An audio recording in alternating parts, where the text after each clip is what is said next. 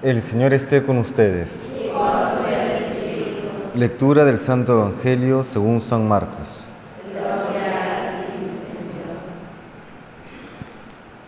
En aquel tiempo dejó Jesús el territorio de Tiro, pasó por Sidón, camino del lago de Galilea, atravesando la Decápolis, y le presentaron un sordo que además apenas podía hablar, y le piden que le impongan las manos.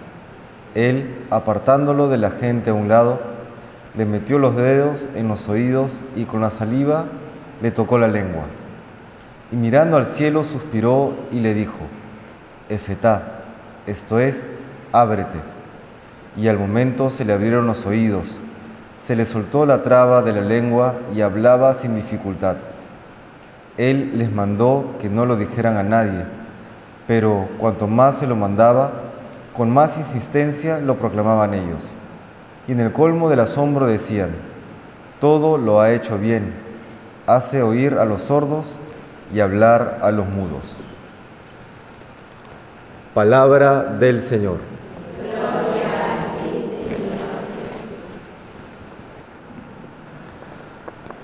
Recordamos hoy a nuestra Madre la Santísima Virgen María, salud de los enfermos, en su advocación de Nuestra Señora de Lourdes, en aquella aparición de mediados del siglo XIX, en el que, hablándole a Santa Bernadette, se construye esta, esta, esta gruta ¿no? que se encuentra en Francia, en Lourdes, y que desde entonces ha sido efectivamente salud para cuantos enfermos, ya sea en muchos casos el restablecimiento eh, físico y en todos los casos siempre una revigorización, un fortalecimiento espiritual. De hecho, investigaba un poquito ayer y leía que el tren que vuelve de Lourdes le llaman el tren de la alegría, porque todos aquellos que pasan por Lourdes, sean sanados o no, perciben una mayor alegría en su corazón tras la visita a nuestra Madre. ¿no? Qué, qué, qué bonita experiencia para aquellos que han tenido la oportunidad de estar en Lourdes. ¿Y por qué recibe este título nuestra Madre, Salud de los Enfermos? Y es que nadie como ella supo estar con Cristo y llevar a Cristo. No, estar con Cristo y llevar a Cristo. Y esa también es la labor de todos nosotros. Estar con Cristo, y no solamente estar con Cristo, sino irnos configurando con Cristo.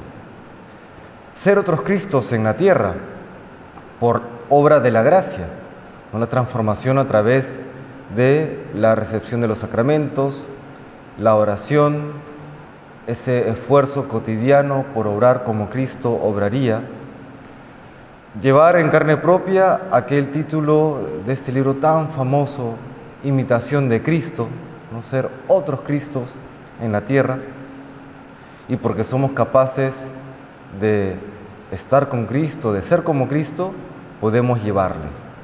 Y cuando le llevamos, cuando el resto tiene contacto con el Señor a través de nosotros, que Él ha querido que sea así, porque podría haber sido de otra manera, cuando tenemos este contacto con Cristo, entonces viene la salud del cuerpo y del alma. Del cuerpo cuando Dios lo quiere así, cuando Dios ve, que es lo conveniente, que es lo mejor para nosotros. No siempre se da, a veces la enfermedad termina siendo una bendición, o muchas veces termina siendo una bendición. Pero siempre tiene que haber ese, esa salud del alma cuando nos encontramos con Cristo. Salud del alma que no siempre es cómoda, ¿no? porque esta salud del alma se recupera también cuando soltamos aquello que no nos conviene, cuando soltamos el pecado. No siempre es fácil, a veces está muy, muy instalado en nuestros corazones, pero si es que nos dejamos transformar por Dios, pues llegará, ¿no? Llegará esa salud del alma y llegará también esa salud del cuerpo, si es que Dios lo quiere así. En este día que recordamos a Nuestra Señora de Lourdes, pues le pedimos que dos cosas, ¿no? Que nos conceda ella la salud física y espiritual que necesitamos y que luego sepamos también, como ella, reflejar la luz de Cristo en el mundo, reflejar, iluminar el mundo entero con la, luz de Cristo, este mundo que que siempre tiene sus dificultades. Cuando hay confusión, ¿qué se necesita? Se necesita más luz, ¿no? más luz. Eso es lo que hay que llevar. La luz de Cristo al mundo, llevarla a, todas las gentes como la Virgen María supo llevarlo y sigue llevándolo a toda la humanidad. Que el Señor nos bendiga.